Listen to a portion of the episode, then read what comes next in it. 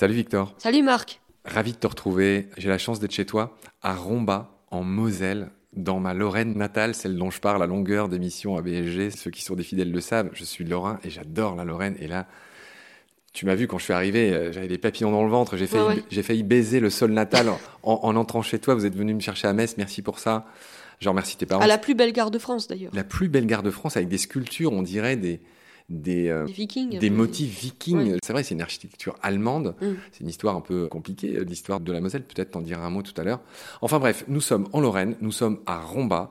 Je remercie aussi bah, Vincent, ton papa, qui est journaliste à la télé. C'est le monsieur de la télé Comment s'appelle euh C'est Romba Télévision, c'est une télé locale qui couvre juste la ville et le petit village à côté. Bon, voilà, donc, donc ton papa, c'est le monsieur télévision, si j'ose dire. Journaliste reporter d'image. De Romba. Ta maman Sandra, que j'ai eu plusieurs fois au téléphone, qui a ce magnifique accent lorrain que j'adore.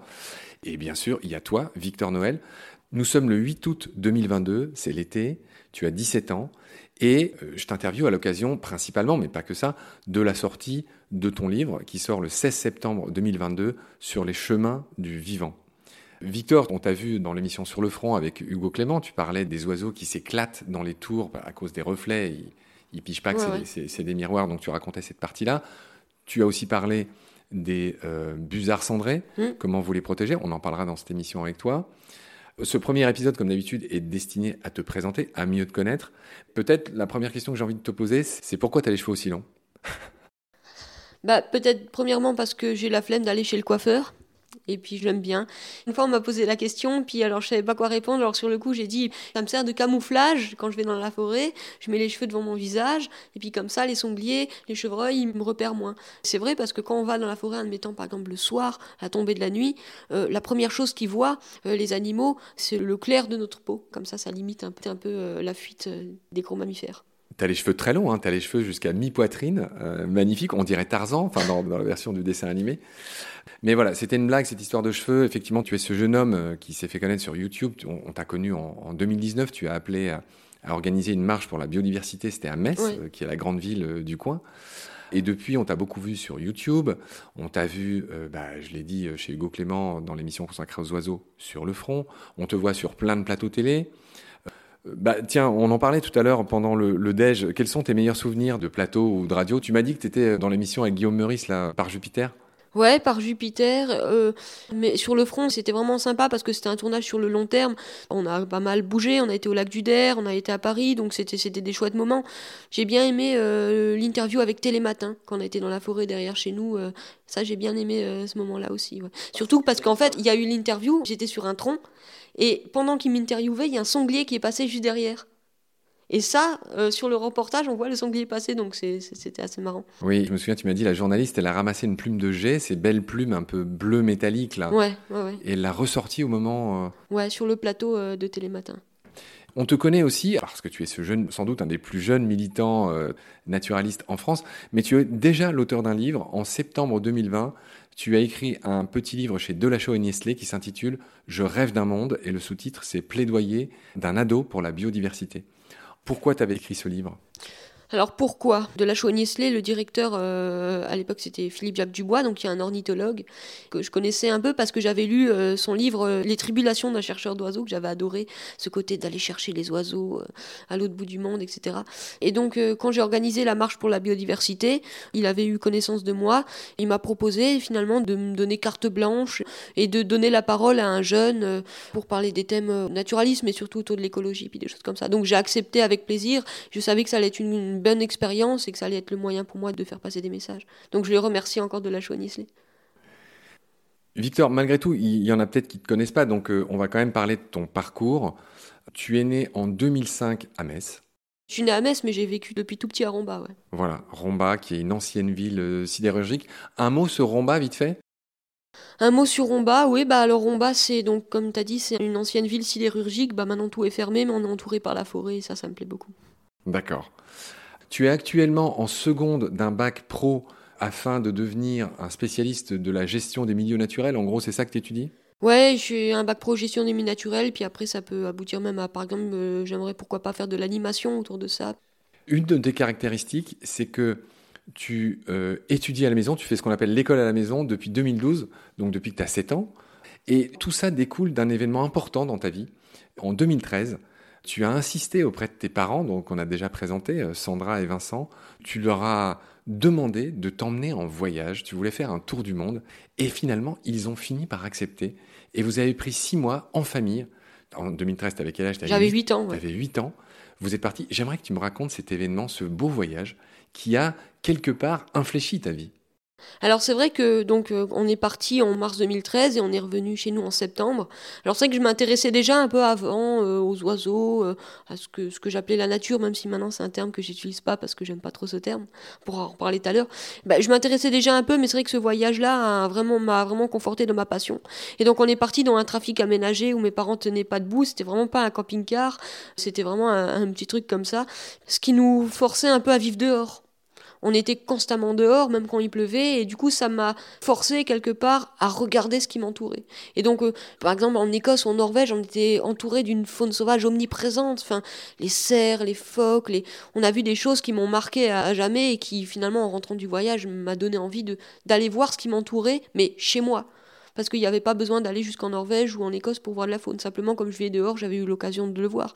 Mais chez moi aussi, en rentrant, j'ai eu envie de voir euh, tout ce qu'il y avait autour de moi. À cette époque, il y avait dans la boîte à gants de la voiture, en tout cas dans ce trafic-là, comme tu dis, il y avait le, fameux guide ornitho de la show. Tout à l'heure, quand on déjeunait, tes parents m'ont dit qu'à 8 ans, tu as dévoré ce livre et tu connaissais tous les oiseaux. Ouais, tous les oiseaux, non, mais c'est vrai que je... c'était mon livre de chevet, en fait. Comme on faisait beaucoup de routes aussi, euh, c'était à ce moment-là que je lisais le livre. Et alors, oui, en effet, c'était presque ma Bible, quoi. Et c'est le livre vraiment qui a marqué euh, dans ma vie et qui m'a. J'arrivais à, comme ça, à reconnaître, identifier les oiseaux que j'avais jamais vus. Je sais même pas c'était quoi leur histoire, leur comportement, je sais pas, mais j'arrivais à mettre un nom sur les oiseaux. Ça m'a encore une fois conforté dans ma passion des oiseaux en revenant. Et j'avais envie de, de voir après tous les oiseaux que j'avais vus dans le livre, en vrai. Est-ce que tu nous détaillerais un peu les, différentes étapes de ce tour? Vous avez passé un peu de temps en France, mais vous êtes allé aussi loin que l'Écosse, peut-être la Norvège. Quels sont les points les plus marquants de ce voyage? Euh, ouais, donc on est resté un, bon mois en France. Bah, du coup, l'occasion finalement de découvrir notre pays, parce qu'il y a de magnifiques choses à voir la dune du Pilat, les gorges du Tarn, les vautours. On a vu des choses incroyables en France. On a été en Italie où on a de la famille là-bas. Puis on est resté un peu en Suisse, en Autriche, mais il faisait tellement pas beau qu'on n'est pas resté longtemps. Puis après, on est monté en Norvège. Et là, c'est un pays où tout est plus grand tout est plus grand, les montagnes sont plus grandes, les, fjords, on en prend plein les yeux là-bas. On est monté jusqu'au cercle polaire. Le coup de cœur, c'était l'Écosse. C'est vraiment un pays où finalement la faune sauvage nous entoure.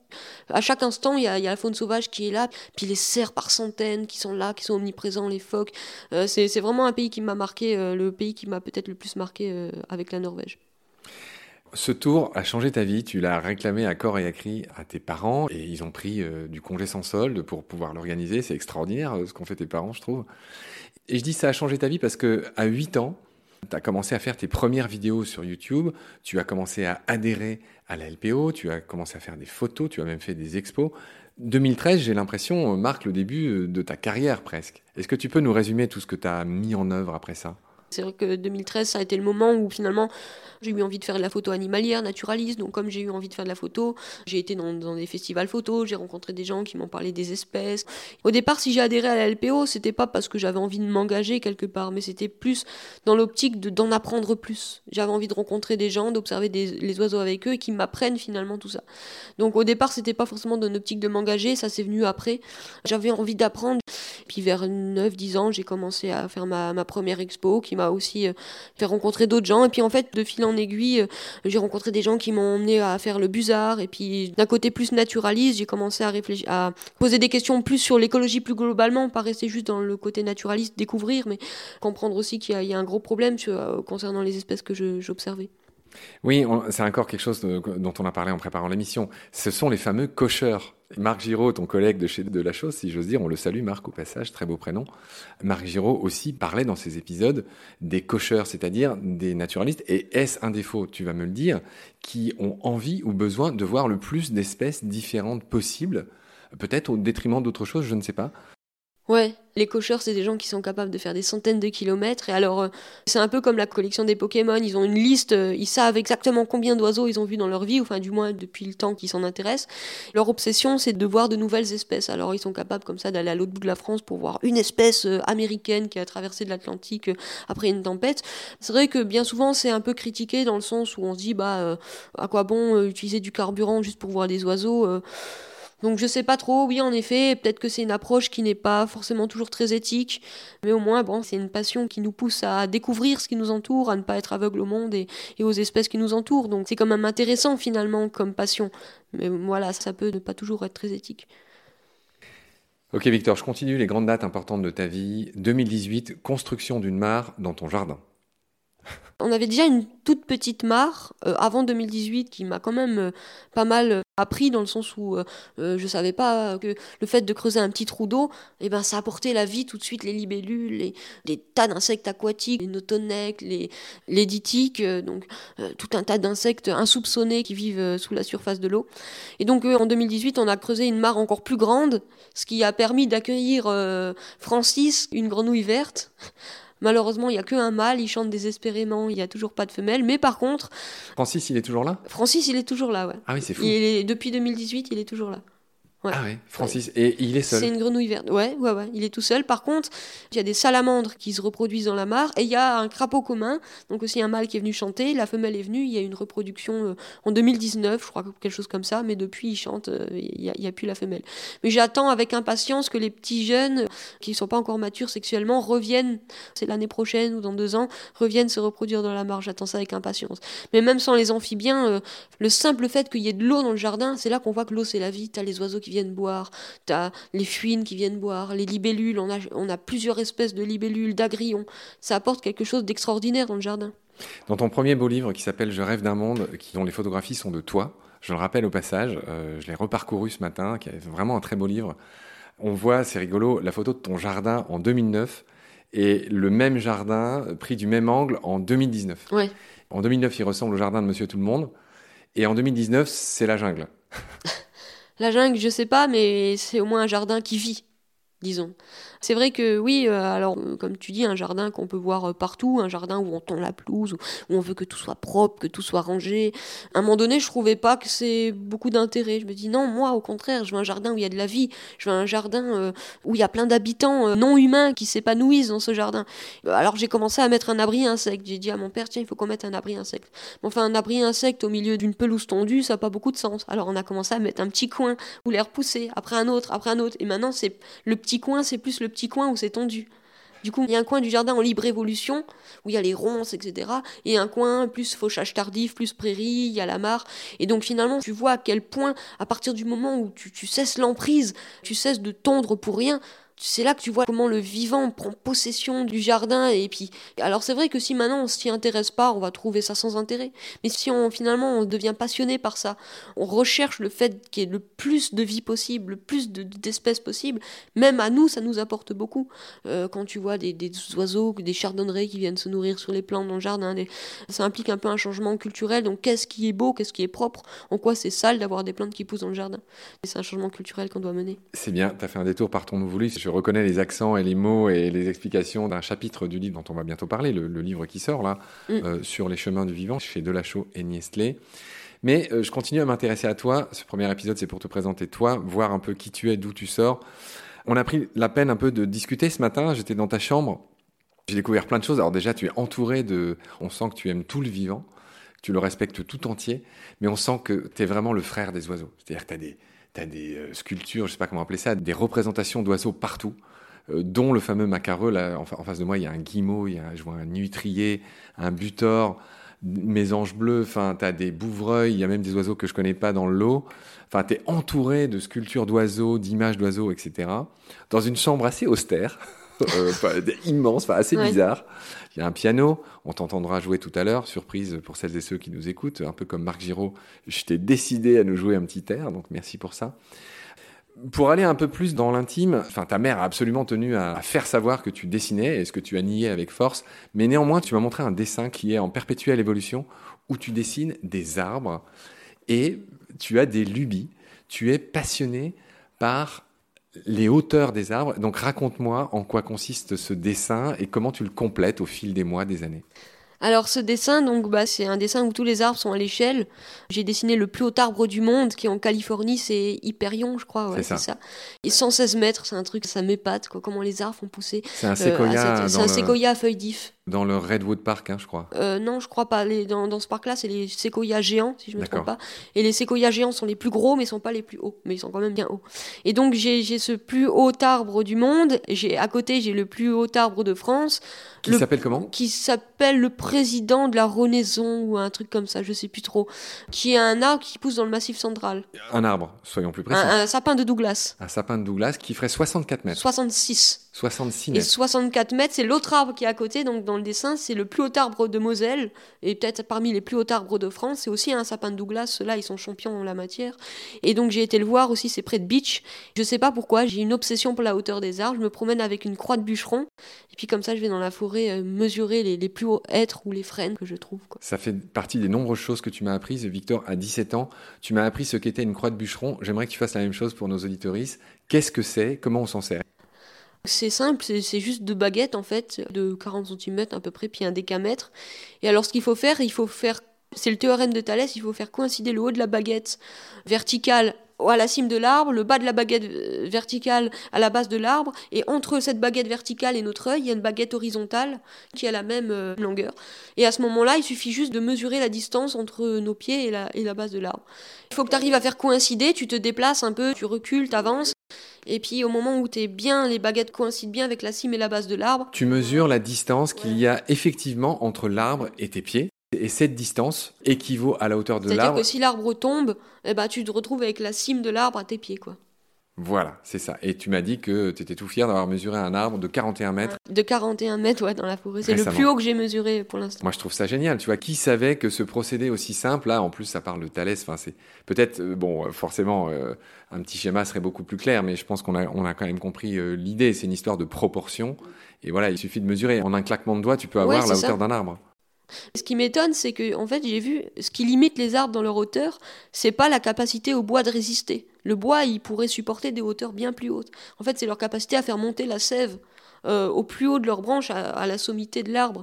Et c'est ça qui m'étonne, c'est de dire que l'arbre est tellement résistant lui-même qu'il pourrait peut-être, je sais pas quelle hauteur faire, mais, mais c'est ça, la force qu'ils ont les arbres. Et puis en plus, ils vivent tellement longtemps, c'est des choses qui m'épatent. Comment ils peuvent tenir aussi haut, aussi longtemps, quoi. Ouais, là encore, tu m'apprends quelque chose. Faire monter la sève, c'est pas, c'est pas si facile. Ouais, c'est, ouais, c'est ça. C'est la, ils sont limités dans leur évapotranspiration, quoi, parce que faire monter la sève, il faut qu'ils transpirent, et c'est comme ils aspirent, comme avec une paille, l'eau qui se retrouve dans les racines. Oui, oui, oui. Ouais. J'explore toujours tes petites euh, caractéristiques. encore une fois, on te connaît beaucoup, on t'entend souvent à la télé, à la radio, mais moi j'aimerais bien explorer des côtés moins connus de toi. Tu m'as confié tout à l'heure, tu m'as avoué que tu étais très velléitaire. Tu commençais beaucoup de choses que tu ne finissais jamais. Et eh oui, tu, tu, me souris, et eh ben oui, je le dis. Et donc j'aimerais que tu nous donnes des exemples. Tu m'as parlé de trottinettes. Quels sont les autres? C'est ça, un coup c'est la hauteur des arbres, un coup c'est un coup j'étais j'étais obsédée par euh, je sais pas l'altitude dans les Alpes, je sais plus trop, c'était les je voulais savoir où, où, se situaient les montagnes les plus hautes dans les Alpes, passer des moments entiers sur des, des cartes de topographie. À un moment donné, c'était les, les serres parce que j'ai eu vent de cerfs qui se promèneraient dans le coin, alors j'ai regardé la continuité écologique, où d'où les cerfs pouvaient venir, et donc ça me rendait fou, je pensais plus qu'à ça. Et puis oui, la trottinette, il y a eu un moment aussi trottinette, euh, la trottinette freestyle. Et je commence beaucoup de choses, d'ailleurs le dessin, euh, et que je finis pas d'ailleurs le dessin des arbres, je sais pas si je vais le finir un jour. C'est mon gros défaut, et c'est dommage, je trouve. D'accord. Euh, que dire de plus sur toi? Tu es évidemment vegan. Donc tu rappelles dans Je rêve d'un monde, ton premier livre, que que voilà, tu es au sommet hein, de ce qu'on peut faire ou de ce qu'on doit faire. Je, ne sais pas, tu vas nous l'expliquer. Rappelle-nous la différence entre végétarien, végétalien et vegan. Alors, végétarien, euh, c'est on mange pas d'animaux. Après, végétalien, il mange pas d'animaux ni de sous-produits animaux. Les œufs lait, œufs, fromage, etc. Les véganes, eux, c'est comme les végétaliens, sauf que ça dépasse le cadre euh, seulement de l'alimentation. Ils portent pas de cuir, euh, ils vont pas dans les eaux. C'est une philosophie plus large, quoi, qui dépasse le cadre de l'alimentation, qui est plus cohérente finalement.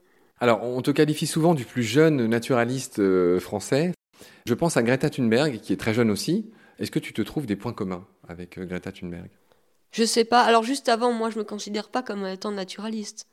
Tout dépend si on dit un naturaliste, c'est quelqu'un qui aime observer la nature et les espèces. Alors- je suis complètement naturaliste. Alors, tu es complètement naturaliste. C'est Voilà. l'acception que moi-même, je, me, je me prétends naturaliste, mais je ne suis pas euh, comme Ouais. d'autres qui ont des diplômes. Voilà. Euh, voilà, pour moi, c'est un peu comme un philosophe. Le philosophe, c'est celui qui aime la sagesse, qui tend vers la sagesse, qui essaye de s'en rapprocher de ce modeste point de vue, c'est-à-dire juste celui qui aime la nature, Ouais, tout simplement. Mm. Donc, de ce point de vue-là, Greta Thunberg, Souvent, c'est vrai, on, on essaye de me comparer en disant des fois, on m'a dit, euh, t'es le Greta Thunberg mosellan. euh.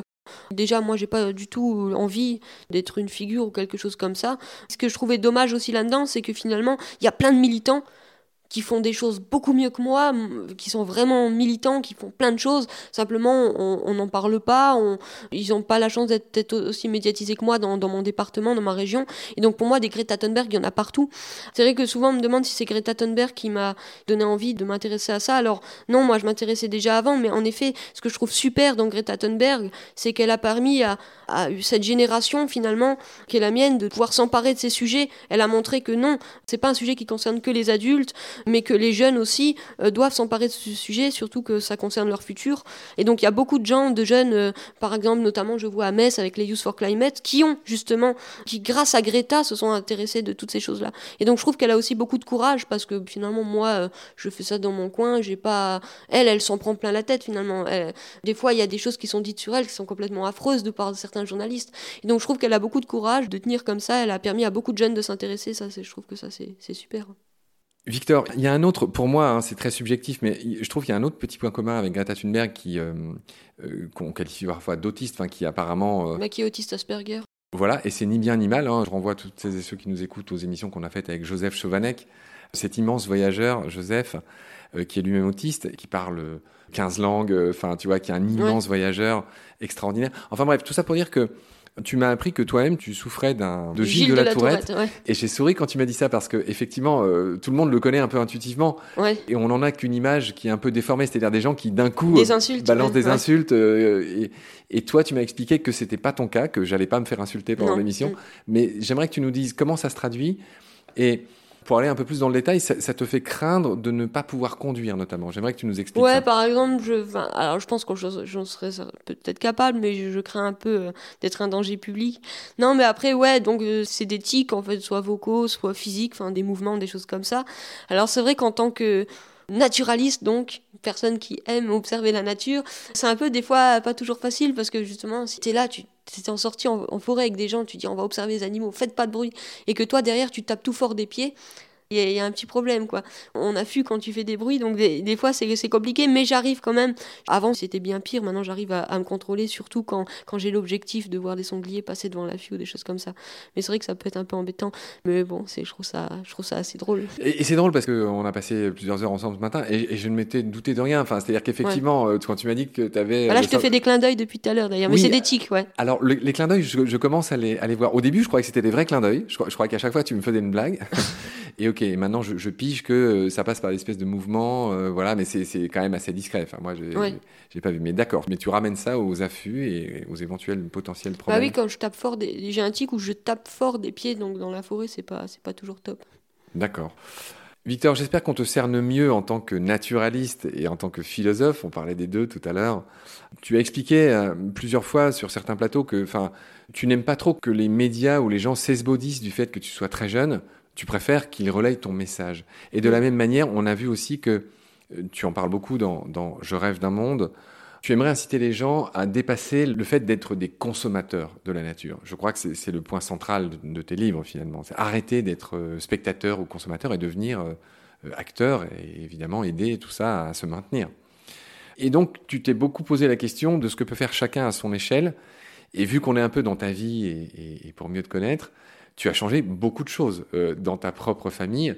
On a parlé de ton jardin, donc on- la célèbre photo 2009-2019, donc en gros truc, enfin jardin normal qui est devenu une sorte de, de jardin en libre évolution. J'ai Ouais. dit, jungle tout à l'heure, c'est un peu une blague, mais voilà, c'est un jardin en libre évolution. Mm. Et dans le bouquin, tu racontes que par exemple, tu as convaincu tes grands-mères de changer leur manière de cuisiner. Et pareil, de plus utiliser de granulés anti-limaces, par exemple. Donc, qu'est-ce que les les petites choses concrètes que tu as réussi à changer dans ta famille, quelles sont-elles? Déjà avec mes parents, c'est moi finalement qui ai un peu apporté toutes ces, questions, de, que ce soit autour de l'écologie, autour d'enjeux naturalistes, mais, mais on partage même les mêmes valeurs et les mêmes, les mêmes points de vue, les mêmes euh, opinions sur ces sujets-là. Du coup, avec mes parents, voilà, on est un peu sur la même longueur d'onde.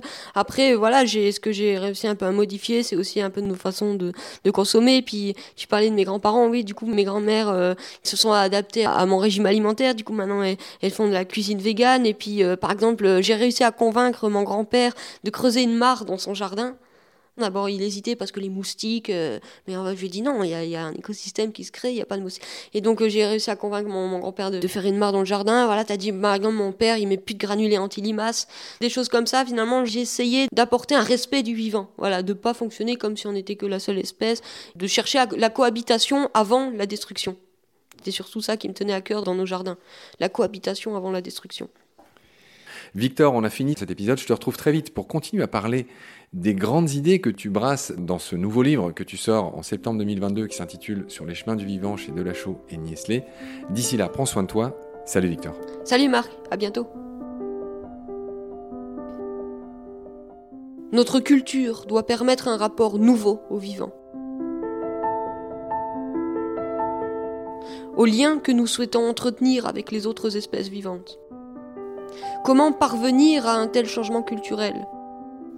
À un tel changement de notre manière d'être, de penser? Comment rendre impuissants celles et ceux qui disposent du pouvoir de destruction? Comment, devant la destruction, changer l'indignation de quelques-uns en indignation générale, en action collective? Comment faire pour que nos relations avec les autres vivants ne soient plus guidées par l'anthropocentrisme? Comment faire reconnaître que nous sommes des vivants parmi les vivants?